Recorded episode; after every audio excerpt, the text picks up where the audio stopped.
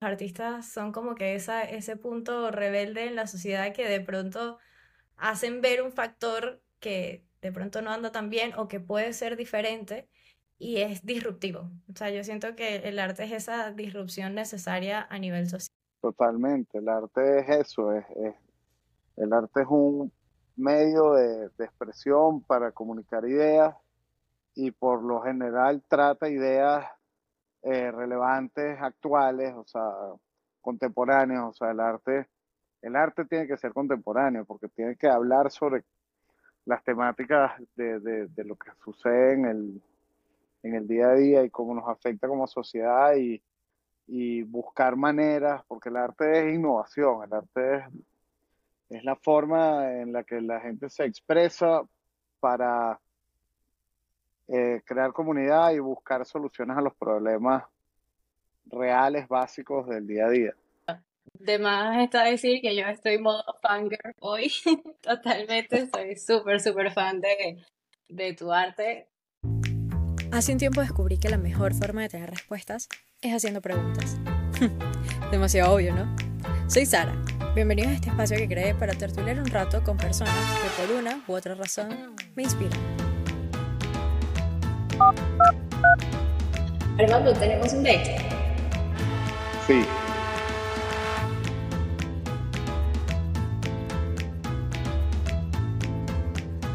Bienvenidos a Tenemos un Date.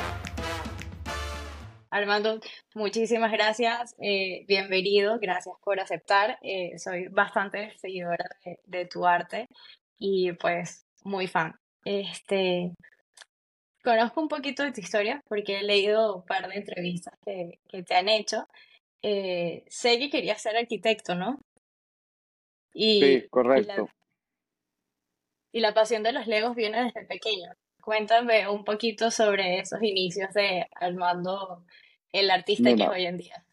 Estudié arquitectura un par de años porque, bueno, era como mi pasión realmente. Eh, porque había estudiado administración, pero bueno, quería como abrirme campo en ese, en un mundo creativo, pues, y nada, el hecho es que no pude terminar arquitectura por, nada, compromisos laborales y bueno, la, la vida en sí misma, pero siempre me quedó como ese, como ese espinito, mi parte creativa, y, y estuve durante muchos años trabajando eh, con restaurantes, hasta que en un momento dije, oye, esto no es lo mío, y empecé con una galería de arte, y en ese proceso, bueno, empecé a darme cuenta de algunas eh, carencias que tenía como que los artistas aquí con respecto a los medios de producción, y fue, bueno, cuando fundé el estudio, y la primera idea que me vino, o que desde chamo eh, bueno, todo el mundo alrededor mío, también por eso como que la arquitectura, de los bloques de Lego, era como que solo regalenle armando Legos, porque eso es lo que le gusta y eso es lo que eh, mi mamá era que si no le regalen nada Armando, que no sea Legos, porque si no se molesta. Y yo dije, mamá, tengo seis años, pues, o sea, regálame lo que sea y voy a ser feliz, pero en verdad se lo agradezco demasiado porque soy demasiado fanático de los Legos. Y, y bueno, el primer proyecto eh, al tener como que acceso a, estas máquinas que utilizamos hoy en día, pues basado en, en la minifigura, en el, lo que yo llamo el brick canvas, que es, bueno, un, un soporte para la creación, pues para la imaginación. Sé que el estudio tiene un, un, fin más allá de ser un estudio ya donde haces todas tus piezas. Eh, tiene un enfoque más como para darle ventana a personas que realmente eh, acá en nuestro país no, no la pueden tener tan fácil. Cuando empecé el taller no tenía ni, o sea, ni de casualidad como que esta, este plan en la cabeza de tener un espacio colaborativo en el que le brindáramos eh, apoyo y acompañamiento, asesoramiento técnico a los artistas pero se fue dando como muy orgánicamente, gracias a que, bueno, mis piezas han tenido muchísimo éxito. Entonces, al, al tener tanto, ¿sabes? Como que tan buena recepción entre, entre los coleccionistas o los clientes, eh, bueno, nos han venido como dando recursos para crecer y al tener, bueno, cada vez como que más máquinas, más procesos, me pareció como, como lo llamamos ahorita, un taller a puertas abiertas, como abrir este espacio para que otros artistas se pudieran acercar a las tecnologías que nosotros utilizamos, que en Venezuela son, no, no son estándar. Afuera, un taller como este, en cualquier ciudad importante te consigues varios, pero aquí en Venezuela es hasta difícil de soñar que algún espacio así pueda existir. La gente queda asombrada y te pregunta por la misma situación del país, pues, te preguntan que, cómo se mantiene. Eh, tenemos, bueno, aquí ya cuatro años y, y, bueno, y esto se mantiene es por el esfuerzo eh, común de, de, todos los que está, hacemos hoy aquí. Y en realidad sí suele ser el arte, ¿no? O sea, siento que, el arte suele ser algo bastante comunitario. el arte depende siempre de, la suma de todos sus factores. Si, si el artista está en su estudio creando solo, no, ¿sabes? No, no logra la visibilidad que le puede dar, por ejemplo, la galería y, y no logra quizás el, el empuje que le pueda dar participar en un salón o ganarse un premio o, una mención o, ¿sabes? Algo por el estilo. Es como que entonces todos los factores Sí, totalmente. Y, y bueno, nosotros aquí tenemos un lema que es que solo no, no, no, en el mundo del arte solo no se, no se llega a ningún lado. Entonces, es muy de, de, que sea, de hacer comunidad, de hacer relaciones, este, un espacio para eso, para venir a relacionarse y, y potenciar los proyectos. En función a eso, me, me, llama la atención. Siempre pensé que en Venezuela como que no estaba eso. Y de hecho, uno casi siempre lo termina buscando afuera. O sea, mis mi referencias, o digamos que terminé de moldearme en, en Europa o algo por el estilo, como que esa parte artística, no tanto acá, porque sentía que había como, como una carencia. Poco a poco ha cambiado esa percepción, porque siento que cada vez hay como que más artistas emergentes. Pero ¿cómo lo ves tú desde el punto de vista de, de artista, obviamente, y cómo lo ves tú desde el punto de vista social? O sea, realmente hay un interés, porque pueden haber artistas emergentes, pero realmente a nivel social hay como un interés más cultural eh, hacia ese lado. Sin, sin entrar en tantos temas políticos, porque, o sea, qué fastidio. Pero yo sí creo que aquí hay muchas carencias, porque, bueno, las escuelas de arte eh, son espacios para la formación del pensamiento. Entonces, obviamente, eso es algo que quizás con la situación actual no, no, no, no le interesa mucho a los factores políticos.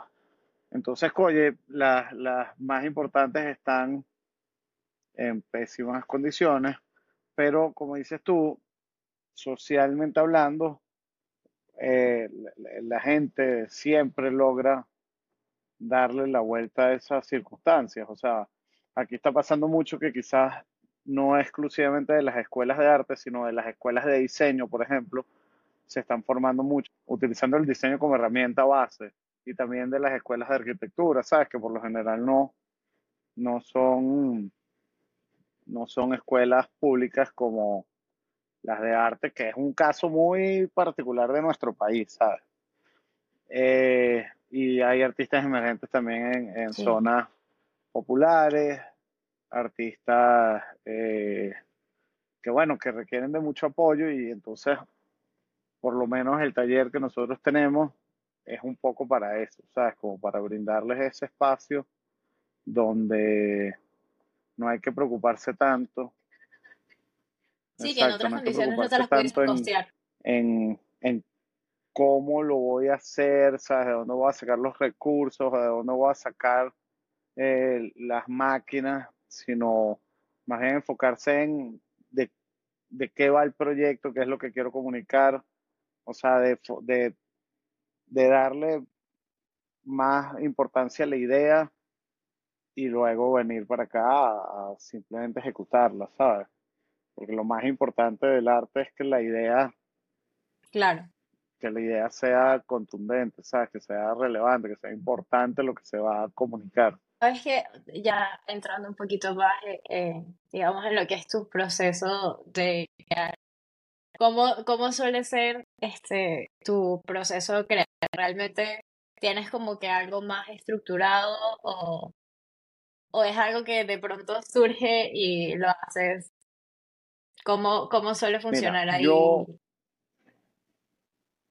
Ya, sobre todo ahora que tienes como más estandarizado, digamos, tus obras, ¿no? Porque tienes esto de, del Brick Canvas que está como más eh, estructurado, pero también me he dado cuenta que dentro de la estructura siempre te das libertad de crear, o sea, de, de hacer algo nuevo. De, incluso una de mis favoritas es esta que hiciste como grande, que se llama creo que Año Subreal, una cosa así, que, que tiene como todas las palabras en unas sí. pelotitas. eh, bueno, aquí también con el taller es un lugar, es- ya, yo no lo considero como que un taller, esto es más bien como un laboratorio. O sea, esto es un sitio donde tenemos una serie de procesos que no son tan estándar en el arte y aquí en Venezuela ni hablar, o sea, aquí vienen muchos eh, maestros o artistas, ¿sabes? Como que consagrados y ven que estamos utilizando 3D printing o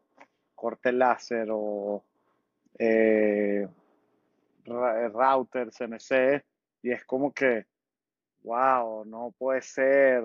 ¿Y dónde están los bloques de mármol y los, y los cinceles? Y es y que, mira, aquí, si bien podemos darle golpes a un bloque de mármol, que además me parece como buenísimo para hacer catarsis y tal, ¿sabes? Y, y, y, eh, no, o sea, no es nuestro, no es nuestro fin, o sea, nosotros estamos tratando acá es de acercar a los artistas a estas tecnologías que, que te pueden ayudar a, a- hacer las obras no, no más fácil, pero sí quizás gastando menos recursos o más rápido, ¿sabes? Entonces te chance de hacer más obras en menos tiempo.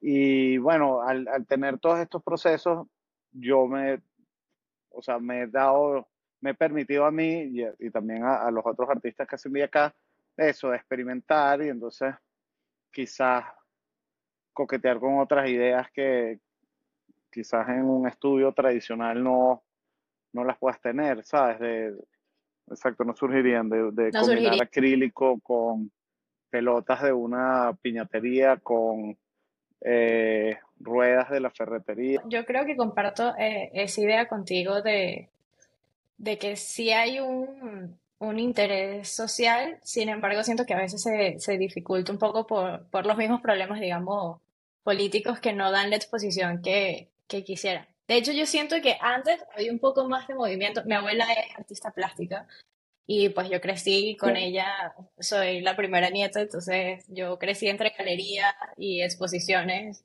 y estudios de arte, pero siento que hubo una ¿Quién época en la que Si mermó. puedo saber. No sé si la, si la conoces, se llama Sara de Camila. No sé si Sara llegado a de. Camila, Pero bueno, eso, yo, yo siento que acá el tema de las galerías no, no suele ser como antes. eh, sin embargo, también veo que hoy por hoy, o sea, como a la fecha, como unos que otros artistas emergentes, entonces han puesto, por ejemplo, casas independientes, las han transformado en galerías itinerantes, entonces tú puedes ir y visitarlo de vez en cuando.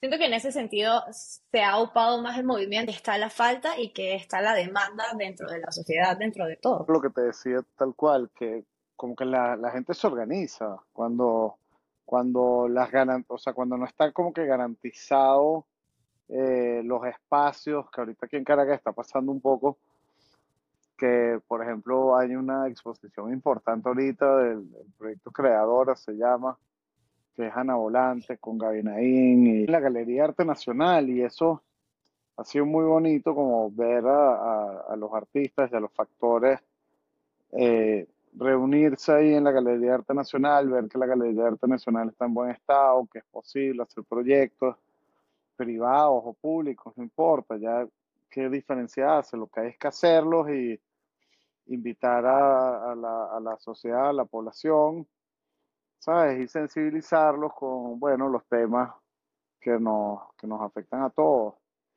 Y, y es tal cual, al, al ver que esos espacios, por ejemplo, estuvieron durante tanto tiempo cerrados o como de difícil acceso, la gente se va siempre a organizar y a montar espacios alternativos y a montar espacios eh, donde divulgar las ideas, porque eso es el arte. El arte es un, un medio de expresión para divulgar ideas y, comunicarse. Por supuesto, por supuesto.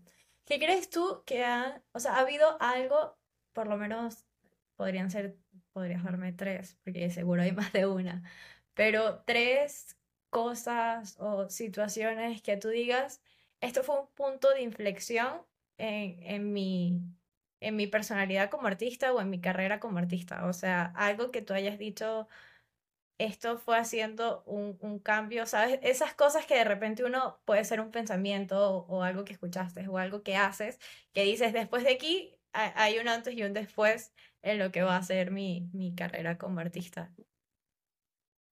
Mira, algo muy importante y y a mí me encanta como que el reconocimiento por mi obra de, los bricks y, y, que, que, los coleccionistas lo entiendan, ¿sabes? Que va más allá de, la minifigura del Lego, o sea, es como, es como que todo el concepto, el, el factor lúdico, el hecho que el tratamiento de las piezas tenga un poco que ver con obras de los maestros, entonces como que ese acercamiento de, de estas obras icónicas a, bueno, al niño interno, ¿sabes? Como mantener eso relevante o a la vista. Pero más allá de eso, una cosa que me cambió por completo es cuando uno de los artistas que hace vida aquí, uno de mis socios hoy en día, me dijo que mi obra no era esa, sino que mi obra era el taller. O sea, que mi obra contemporánea era el taller. Entonces, es a lo que, o sea, es a lo que yo estoy abocado ahorita, es como que donde yo deposito toda mi energía, es que el taller siga creciendo, es que el taller siga pudiendo coger más proyectos, más artistas, que les pueda brindar ese apoyo, que, que puedan ver un poco mi proyecto artístico, no como, ay, qué bonito, sino como, como una guía. Si tienes una idea buena y ganas de echarle pichón, el proyecto se puede dar y, puede ser rentable y puede ser y puede conectar con muchísimas personas. Y eso es como que el taller, como que ese espacio de reunión en el que en el que las cosas son posibles, ¿sabes? Entonces, que realmente cuando, cuando me dijeron tener eso, una obra a tener un legado. Exacto, eh, eso, exacto, eso es lo que yo siempre digo, el, el, este es mi legado, esto, o sea, el taller es, no, bueno, no solo mío, porque aquí, como te digo, hace vida mucha gente, este es el, este es el, esto es, el taller es lo que va a escribir ese capítulo en la historia del arte en Venezuela. Sabes, de que en este momento histórico, a pesar de todas las adversidades, este espacio sucedió y, y sobrevive y propone y, y, va, a, va a, a pasar o sea, iba a, o a seguir existiendo a punta de esta comunidad que se creó que, lo alimenta, que lo alimenta y, y, que bueno, eso es lo que va a marcar el hito pues histórico. Cuando tienes el, el Canva, eh, ¿realmente sacaste como que una serie en específica o cada uno, porque yo siento que cada uno, de hecho, aún no he podido elegir uno solo como para quererlo y, ponerlo en mi casa, porque es que siento que cada uno tiene como una historia distinta. Sí, bueno, eso era lo que te comentaba ahorita de, de o sea, la, la idea de, del Brick Canvas, o sea, cuando yo la conceptualicé, la idea era generar este soporte, porque yo soy fanático del Lego, y entregarle esta pieza a muchos artistas y que les intervinieran libremente como quisieran. Y después hacer más bien como que una muestra colectiva, porque yo en ese momento era galerista y no tenía ningún tipo de, de, de, intención de, de ser artista ni de proponer nada por el estilo. Pero fue luego que me di cuenta que que bueno, que en verdad sí tenía muchas ideas y, y me tomó tanto tiempo tener como que el, el primer brick, el primer prototipo, que partiendo un poco desde el egoísmo dije, yo no le voy a dar esto a nadie, voy a empezar yo a, a proponer sobre ellos. Sí, esto es mío, lo siento mucho, mundo del arte, no les voy a regalar esto. Eh, y entonces en ese proceso fue que sí, empecé como, bueno, de qué van, cómo los voy a intervenir, por qué, qué es lo que quiero comunicar.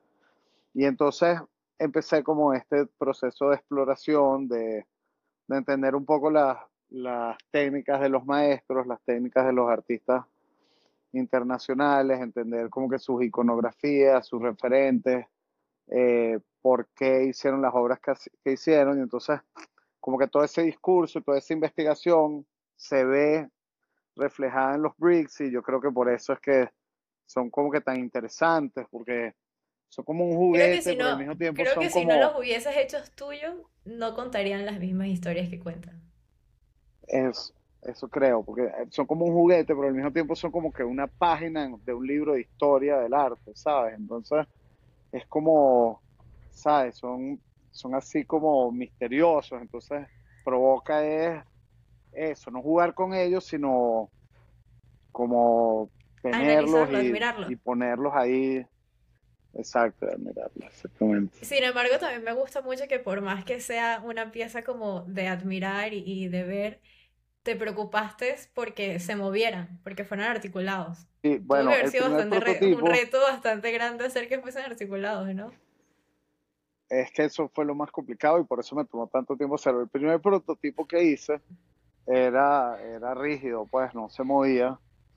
Y, y en verdad yo pasé por un momento, o sea, me tomó como un mes decir, no, vamos a echar para atrás y vamos a empezar desde cero porque era demasiado triste un muñeco de Lego que no se moviera, ¿sabes? Era así como un conflicto interno que yo tenía porque como estoy tan acostumbrado a jugar con la minifigura y, y, y poder desarmarla y agarrar las piezas de uno, ponérselas al otro, que yo dije, no, esto, esto es una, esto es una estatuilla, esto es una escultura, pero ¿por qué tiene que ser tan rígido?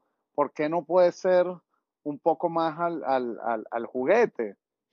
Y entonces, bueno, todos los encastres tienen imanes, todos son compatibles entre ellos, le puedes quitar la pieza a una escultura, ponérsela al otro. Entonces, eso también invita al, al coleccionista, al, cliente, al que los tenga, a ser creativo, ¿sabes? A, a, a mutar su pieza en el día a día y, y eso creo que es muy importante porque entonces le das como que esas herramientas de la imaginación a los coleccionistas y yo creo que eso, eso lo aprecian bastante, ¿sabes? Eh, Sí. bueno, Armando, lo que tú vives con la gente que recibes en tu taller, ¿cuál crees tú que, que son las claves como para poder eso, poder tener éxito? Y el éxito es subjetivo, ¿no? Porque de pronto el éxito no realmente significa la cantidad de piezas que vendas o algo por el estilo, sino yo hablo del éxito más de sentirte realizado con la obra que, que haces, con lo que creas. Yo creo que lo más importante es, dejar salir lo, lo que uno lleva por dentro, ¿sabes? Las ideas.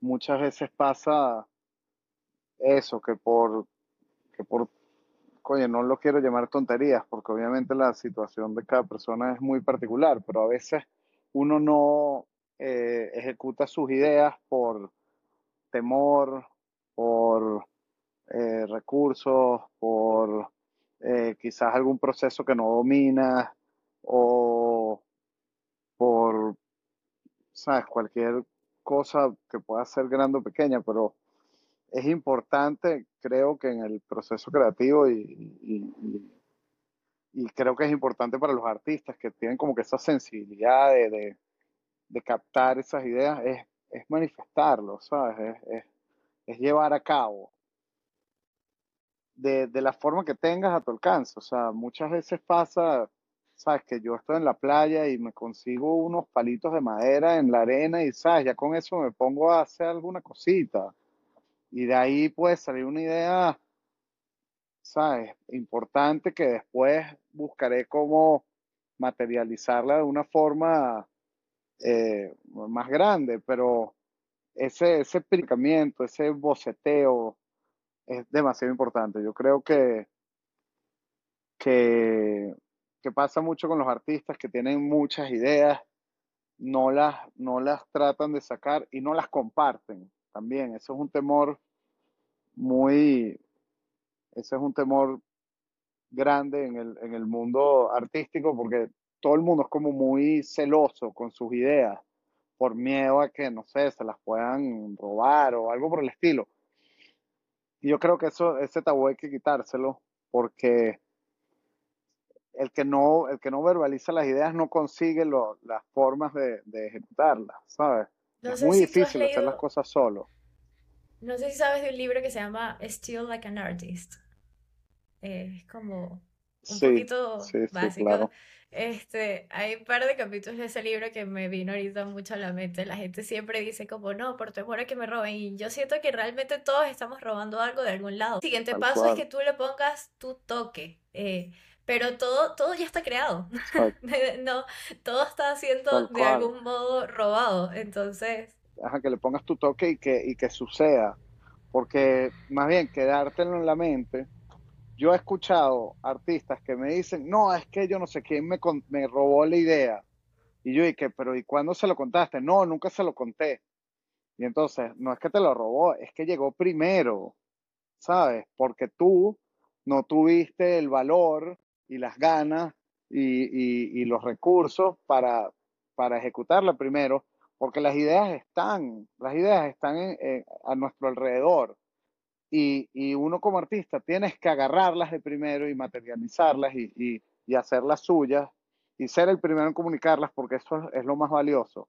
El que llega primero a conversar sobre las ideas y empezar a crear comunidad alrededor de las ideas es, es, el, es el mejor artista. Siento que es, clave también muchas veces el mostrar el proceso y decir, oye, mira, estoy trabajando en esto y va así, y de pronto en algún minuto, eh, como que mostrar que no es lineal, que de pronto llegas del punto A al B al C, pero luego te devuelves al A, porque realmente, o sea, tienes que iterar entre una forma y otra hasta dar realmente con el producto final que, que quieres sacar, ¿no? Con tu obra. Yo veo también a veces que muchos artistas están como que demasiado involucrados o enfocados en la plástica, ¿sabes? De que la obra tiene que, tiene que tener un valor estético, eh, con una técnica impecable y no, no, no es necesariamente, a veces, a veces la obra es simplemente la idea y no, y ni siquiera tiene que existir, ¿sabes? Los artistas somos medios de, de, de comunicación, ¿sabes? Somos personas que estamos acá es para empezar debates, para empezar conversaciones, incomodar un poco, ¿sabes? Como hacer que la gente empiece a reflexionar son muy poderosas para, empezar esos, esos debates, pero no necesariamente hay que esperar a que la obra esté concluida y perfecta para que ya empiecen esas discusiones, que es lo, es lo más importante.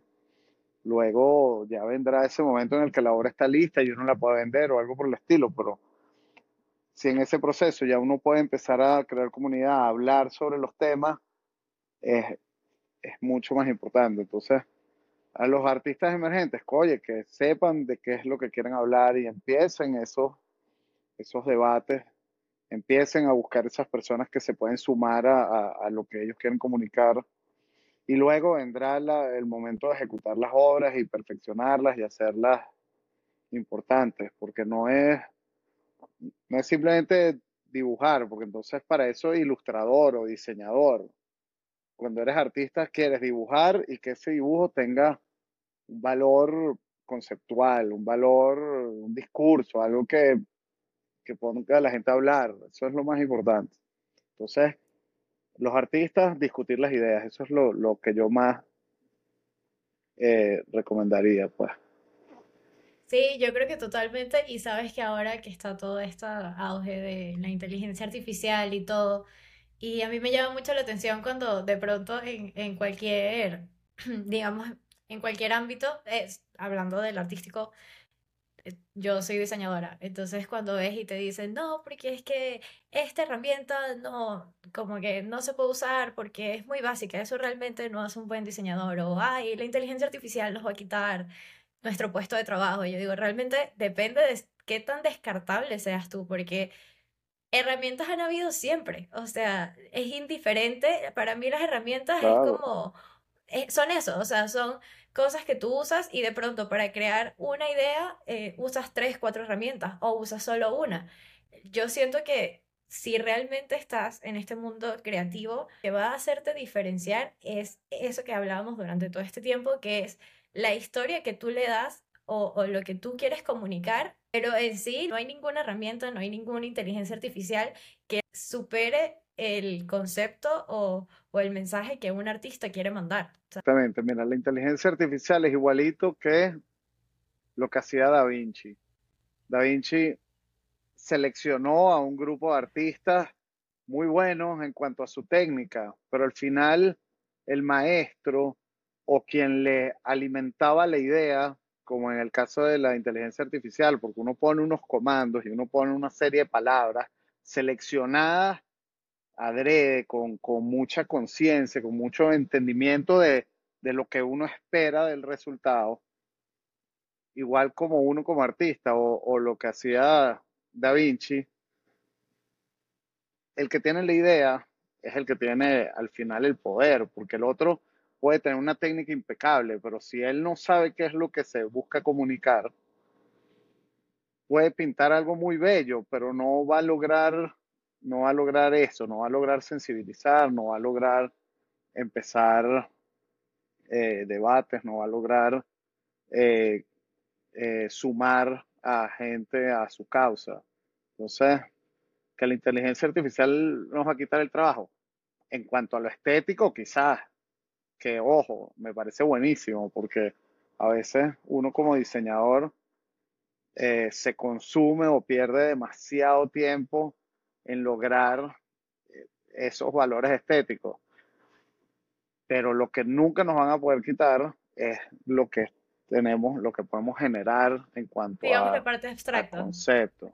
Sí, es imposible, o sea, lo, lo, porque las vivencias de cada uno de nosotros, o sea, lo que has vivido tú, lo que he vivido yo, es, es único. Entonces, cada uno de nosotros tenemos algo especial porque hemos vivido tantas cosas y las hemos, y las hemos procesado de una manera y eso es lo que nos, nos da algo que jamás ninguna máquina ni jamás alguien que nos intente copiar va a lograr tener. Llega un punto en el que uno dice hasta que hasta dónde realmente es necesario, por supuesto que siempre es, es, útil, ¿no? Tener escuelas de arte o algo por el estilo, pero es donde uno dice, realmente hasta dónde es imprescindible tenerlo, ¿sí? Para ser un, digamos, un buen artista, lo que tienes es que descubrir eso que quieres mostrar, ese, ese mensaje, y ya de ahí en adelante los medios, es más, mientras menos convencionales, más atractivos se pueden hacer, ¿no? Es que esta, esta conversación me parece interesantísima y no sé si tienes mucho más tiempo, pero... No, por supuesto, tenemos todo el que quieras. Bueno, esto yo, yo yo entré en este mundo, como te digo, como por, casualidad, o sea, yo no me formé en una escuela de arte, ni estudié museografía, ni curaduría, ni, nada por el estilo, o sea, yo simplemente poco porque mi familia, bueno, está ligada al Centro de Arte de la Trinidad y yo echamos, era vecino Cornel y Sidman y mi abuela era pintora, o sea, como que sí tenía algunas cosas, pero no me formé para esto. Sí, exacto, un background, pero no me formé para esto. Y yo conversando para entender como, porque muchos me decían, no, es que la escuela de arte es demasiado importante porque te enseñan a, ¿sabes? Las, las, las ¿cómo se dice? Las técnicas. Eh, bueno, las técnicas. Y yo, no, no puede ser eso. Porque una técnica, tú te metes un cursito con cualquier profesor o profesor, ¿sabes? Escultor o pintor y ya, y ahí vas perfeccionando la técnica, no puede ser eso. Y después que hay en cuenta, después de mucho debate y mucho hablar, es que la escuela de arte es una escuela de filosofía. La escuela de arte es una escuela de pensamiento. es una escuela de, de, de, de De formar transformarte criterio. del criterio, del cerebro, de transformar tu percepción de las cosas. Ah, que a la parte enseñan las técnicas, buenísimo, porque las técnicas son importantes para que tú puedas comunicar ese criterio que formaste, pero si no enseñamos de filosofía, si no enseñamos de pensamiento, si no enseñamos de cómo las ideas son realmente transformadoras, de cómo uno, uno solito puede ser un, un agente de cambio, cómo uno puede realmente transformar a las cinco personas que tiene alrededor. Si eso no es lo que se forma, la técnica no vale nada. O sea, al final es lo que te digo. En las escuelas de diseño te enseñan mucha técnica y no te enseñan suficiente filosofía, pero ha, ha pasado en los últimos tiempos, con el vacío que han dejado, la, la, decadencia de las escuelas de arte, que en las escuelas de diseño es donde se han ido formando los nuevos artistas, porque la situación de, de, de, nuestro alrededor nos genera esas dudas, nos genera esa, esa necesidad. Y al tener las técnicas que enseñan en las escuelas de diseño, es que se han formado nuevos artistas en, en, esa, en, esas escuelas, al igual que en las de arquitectura. Como te digo, no es, no es la técnica lo que hace el artista, sino la capacidad de, de, de comunicar sus ideas y de eso, de sensibilizar. Creo que también a veces no- nos ayuda, por lo menos a nosotros, que tuvimos un background artístico en casa, eh, te ayuda un poquito como, como a tener esa escuela de arte en casa desde antes. O sea, pero la escuela de arte desde el punto de vista de, de criterio, del entorno, del roce. Yo siento que eh, es y no es imprescindible. O sea, es imprescindible a menos que si no te toca a ti, digamos, hacer la tarea por tu cuenta. O sea, es haber tenido un background o algo que te despierte esa curiosidad y eventualmente también buscar rodearte de ese tipo de cosas que ni siquiera es buscarlo, normalmente termina llegando a ti. Hace un par de meses que yo ya decía por qué los artistas son tan complejos, por qué, o sea, porque a veces se me hace cuesta arriba se- ser el director de este espacio, ¿sabes? Porque tengo que tratar con muchos artistas que a veces no entienden quizás el background que yo tengo de, de administración, ¿sabes? De la manera en la que yo eh, diseño los negocios, ¿sabes? Yo a cada proyecto artístico como que le meto esa parte de rentabilidad, de profit, etcétera. Y a veces ellos como que eso no lo entienden. Y entonces un poco para, para ver cómo, cómo comunicarme mejor con los artistas y cómo sumarlos y que no sea, ¿sabes? Como impositivo de que esto tiene que dar, y, ¿sabes? Como que he generado este debate y, y fue hace poco que llegué como que a la realización o a, como a la conclusión de, de qué es eso. O sea, la escuela de arte no es solo un espacio en el que van a pulir tu técnica, o sea, como que te van a enseñar esas herramientas de la plástica, sino que también van a formar tu cerebro con filosofía, o sea, con ideas que tú puedas crear, tener ese criterio de, de qué es lo que quieres comunicar y por qué, y, y ser sensible con las cosas que pasan en tu alrededor y, y estar pendiente de cómo cambiar tu entorno, cambiar el de los demás. Me parece que, que no, las escuelas de arte son importantísimas y es una lástima que ahorita en el país estén tan, tan Tan en en, en decadencia. decadencia o tan deterioradas, porque son, son lugares básicos para, para la formación del, para transformar la ciudad. O sea, yo ahorita, los próximos proyectos que tengo, más allá del taller y de los bricks, que son así como que mis bebés, ya son proyectos de, de escala urbana, de escala, ¿sabes? De, de, de realmente que la ciudad sea, sea el, sea el, el cliente, ¿sabes? No, no lo el individuo, sino Claro. la ciudad. O sea, las obras son ya para la ciudad y al ser para la ciudad son para todos y al ser para todos es que podemos realmente empezar a hacer cambios reales en la percepción, en la manera en la que la gente se mueve, entiende la ciudad, ve las posibilidades de estar aquí, cómo podemos aportar más a nuestro, a nuestra comunidad. O sea, ya ya yo me estoy yendo como que por ese camino. Haciendo un paréntesis, hay un dicho y aplica bastante en muchos casos, sobre todo con los artistas que dicen nadie es perfecto en su propia tierra, pero tú lo has sido. Y el reconocimiento que no mucha gente suele tener dentro de su mismo país y además has apostado por crear cosas desde acá. O sea, porque mucha gente desde el punto de vista artístico es, de, es muy fácil poder, o sea, querer hacer algo acá y desistir porque las trabas realmente son bastante cuesta arriba. O sea, sé que uno para poder crear algo acá tiene que tener un esfuerzo doble y triple. Obviamente te felicito por eso y hace que estés dentro de mi top de artistas favoritos venezolanos. Gracias. Bueno, hablando eso un poco del tema de los artistas que están afuera, otra cosa de las particularidades de este espacio, que además también me encanta resaltar, es que esto para mí es importante que se vea como un, como un pie de tela que tengan los artistas que están afuera en la diáspora aquí en Venezuela, ¿sabes? Como que, coño, yo me tuve que ir por X o Y razón, porque ya Venezuela no me brindaba las oportunidades o porque mi familia eh, ya se había ido, qué, qué sé yo, o sea, yo no, yo no ando no, por supuesto, mis respetos a la gente que se va, sobre todo porque el, no todo el mundo corre con las mismas digamos, el mismo escenario ideal como tú, que dijiste, si hace falta esto, yo lo voy a poner. Hay gente que sencillamente pero, no, puede. Pero si quiero, si quiero que este espacio sea como, como una luz de esperanza para esos artistas que estén afuera, que si bien no se tienen que volver, exacto, pero capaz ni siquiera se tengan que volver, pero sí que se sepa que este espacio está para recibir proyectos de artistas que estén afuera, que quieran mantener de alguna manera presencia aquí, ¿sabes?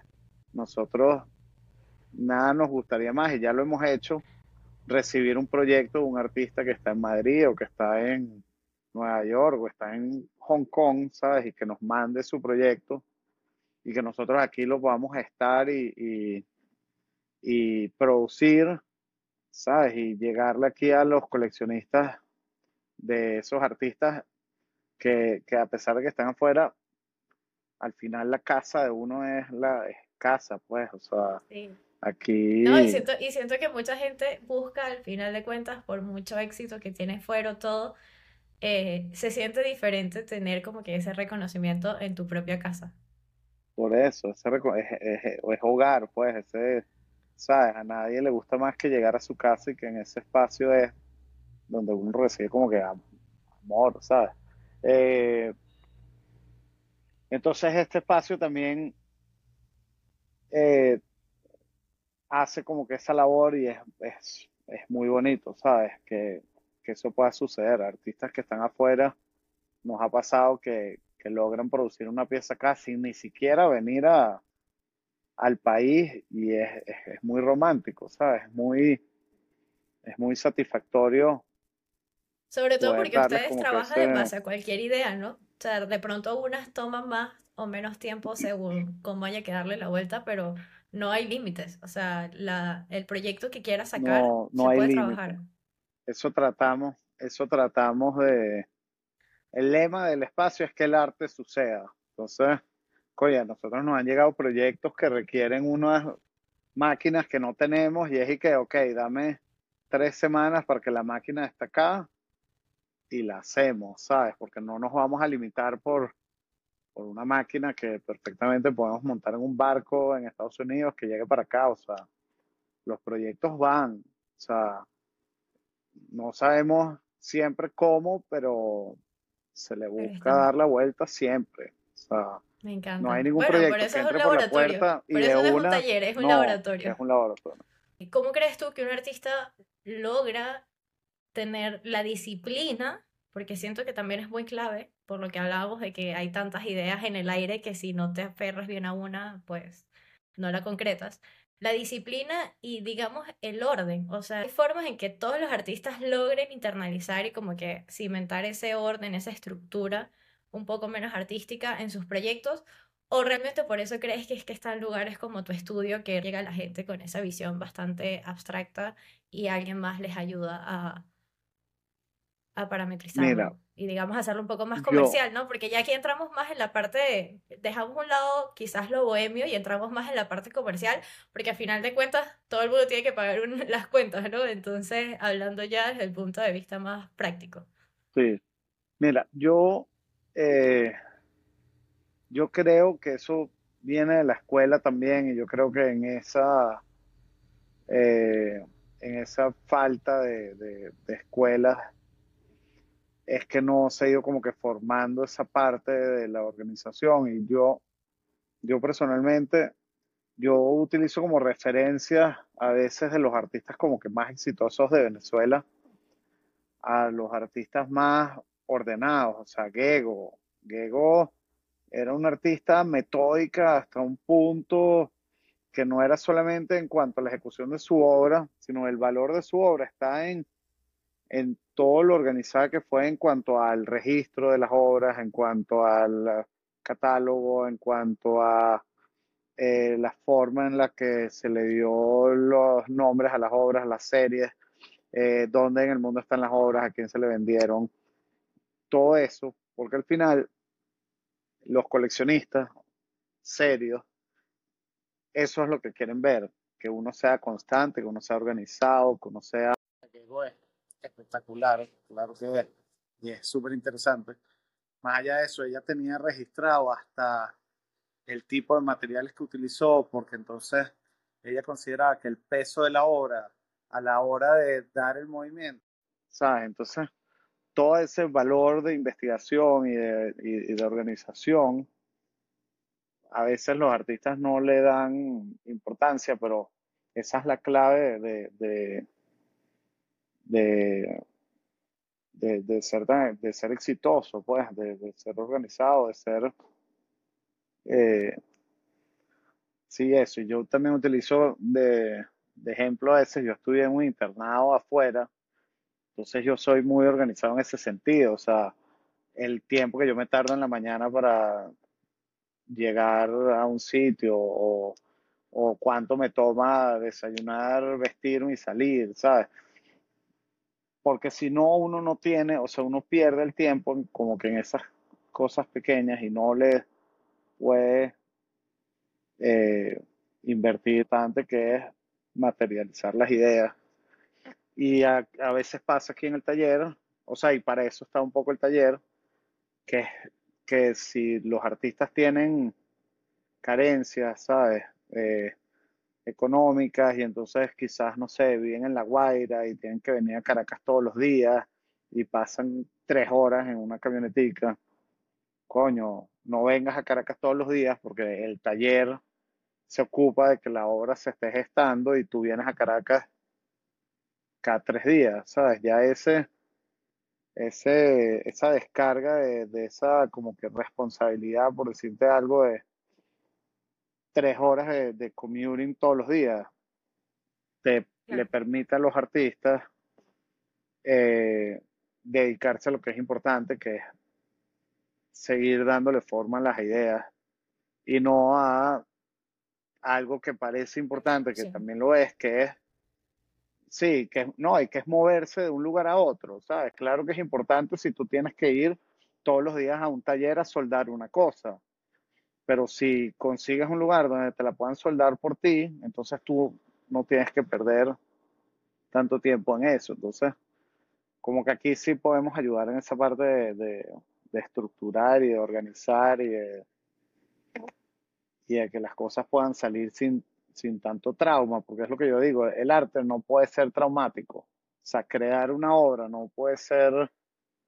A mí me pasó mucho que venían artistas y me decían, oye, préstame unos recursos para montar esta obra y entonces al, al cabo de un mes o dos eh, que, no, que no venían con, con, la obra, yo como que les preguntaba, mira, ¿qué, pasó? O sea, no tengo ni, ni, ni, los reales ni la obra. Entonces siempre era como que, oye, es que el, el herrero no me hizo los puntos de soldadura como era, o el latonero no me pintó la pieza como yo quería, o el carpintero utilizó unos clavos y se veía la cabeza de los clavos, qué sé yo.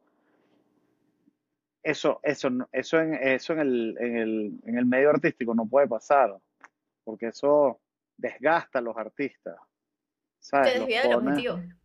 te desvía el objetivo y te desgasta porque te pone a pensar en unas cosas que los artistas no deberían pensar. Los artistas tienen que pensar es en la idea y en, y en qué tan importante es y la forma de comunicarla de la mejor manera. Y la producción artística, si bien la pueden hacer los mismos artistas, tiene que ser, tiene que ser, eh, ¿cómo se dice? Eh, no puedes, sí, exacto, tiene que ser suave, pues, tiene que ser, eh, Y sí, hablando un trauma. o sea, el, el éxito en general eh, es relativo, es subjetivo. El arte por sí solo es subjetivo. eh, pero a mí me parece que hay artistas, por supuesto que eran otras épocas, son otros backgrounds, pero yo siento que a veces también va mucho como el objetivo central del artista, o sea, ¿qué, qué esperas tú de tu arte? Porque llama mucho la atención y, y a veces he tenido como que esta conversa con gente que de pronto no está tanto en el mundo artístico, que dicen, cónchale, pintores famosos como Picasso, Van Gogh, de pronto no eran tan famosos y hasta que se murieron, ¿sabes? O sea, realmente como que el, la ola grande, grande de su fama vino después que murieron. Entonces está como que ese concepto de que los artistas mueren para que su obra tenga más valor. Y si bien tiene un trasfondo Un y concepto puedo- horrible.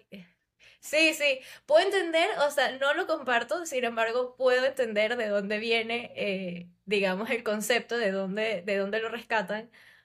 Pero yo siento entonces, tú dirías que, acá, siguiendo la conversa, que parte de, de tener esa estructura o de enfocarte realmente en, en tu arte es lo que hace la diferencia de que un artista no tenga que morir para realmente tener la fama que, que merece, o por lo menos no fama, sino reconocimiento, el Es reconocimiento de su obra. es lo que te digo, mira, a mí Van Gogh no me, no me cabe duda de que él se dedicó a su obra. A mí lo que, yo lo que veo que a él le faltó, que era lo que te decía un poco antes, le faltó comunicarse y poner su obra en el espectro. No fue hasta que investigadores más adelante empezaron a, a, ver su obra, que es que se entendió todo el valor y la genialidad del, del, del artista, del sujeto, ¿sabes? Y eso es lo que pasa muchas veces con los artistas que están, que tienen ideas muy buenas, que están ahí ejecutándolas, pero no salen a comunicarlas. Entonces, Sí, siempre están tras bastidores. si tú no, exacto, Que hoy en día incluso hay claro, muchísimas más herramientas, eh, incluso hay muchísimas galerías virtuales, hay, hay muchas opciones, muchos recursos gratuitos, pagos. Como dices tú, hay tantas herramientas que, que exista otro Van Gogh en nuestra época, no solo es, yo creo que inconcebible, sino que además es un pecado, o sea, porque qué interesante hubiese sido no solo aprender de la obra de Van Gogh como se ha hecho, o sea, con, con la historia, pues, sino tener, ¿sabes? Como esas entrevistas que lo hubiesen hecho en vida algún escritor eh, famoso en ese momento y, y hubiese escrito alguna novela, como pasó mucho con Dalí, donde ellos pudieron dar sus ideas y por eso se volvieron, bueno, todavía más famosos que, Incluso, que, que incluso ahora que mencionas a, a Dalí, ¿crees tú que entre Dalí y Picasso, incluso Dalí se atrevió más? O sea, como que fue un poco más audaz a la hora de mostrar su obra, porque a pesar de que los dos tienen mucho más archivo de lo que podría ah, haber de Van Gogh, que realmente es casi nulo, este, los archivos de Dalí yo siento que, que calaron más incluso en la sociedad. Claro, es que Dalí, igual que Warhol, eran unos genios del marketing. Su Y Warhol obra es de tus favoritos, lo leí en una entrevista.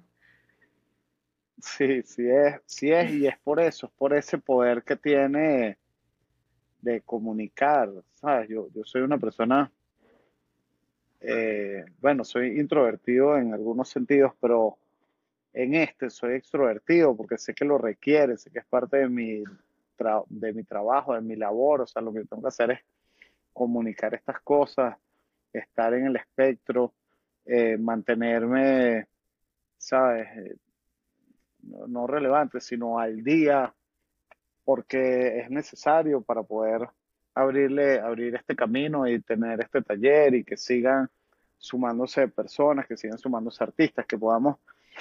Entonces, ver esos referentes, ¿sabes? A mí la locura de Dalí me parece inventada, pero inventada por él y ejecutada, ¿sabes? Impecablemente, porque al final él tenía un, claro, él era un showman, él no era pintor. Totalmente. Claro que pintaba muy bien, pero más allá de eso, él lo que quería era, ¿sabes? transmitir a través de, de, su persona, no exclusivamente de sus cuadros, y lo hizo impecablemente, igual que, igual que Warhol. Quiero aprovechar para extenderte eh, una invitación al taller cuando estés por Caracas, porque es que de verdad que este espacio es... No, sin duda, ni siquiera cuando esté por Caracas. Voy a ir a Caracas precisamente a tu taller, con todo el gusto del mundo. Perfecto. Bueno, por aquí te esperamos con, las puertas abiertas. Siento que yo siempre he formado mi criterio a partir de mucha gente. Entonces, nada, siento que uno es la suma de todas las cosas. Y para mí un placer que hayas aceptado y poder estar acá en este espacio. Así. Gracias a ti, eh, Sara. Y nada, te espero por aquí. Súper pendiente por acá para lo que necesites. Siempre la hora. Par de ideitas. Seguro cuando vaya por allá conversamos. Me escribes. Seguro. Seguro. Chao, Armando. Chao, pues un placer. Nos vemos. Bye, bye. Hola. Esto es un proyecto independiente que cobra sentido porque tú formas parte de él. Por eso si quieres apoyarlo, te invito a dejar tu comentario, reseña, darle like, suscribirte en tu plataforma favorita. Y pues gracias por estar acá. Nos vemos en la próxima.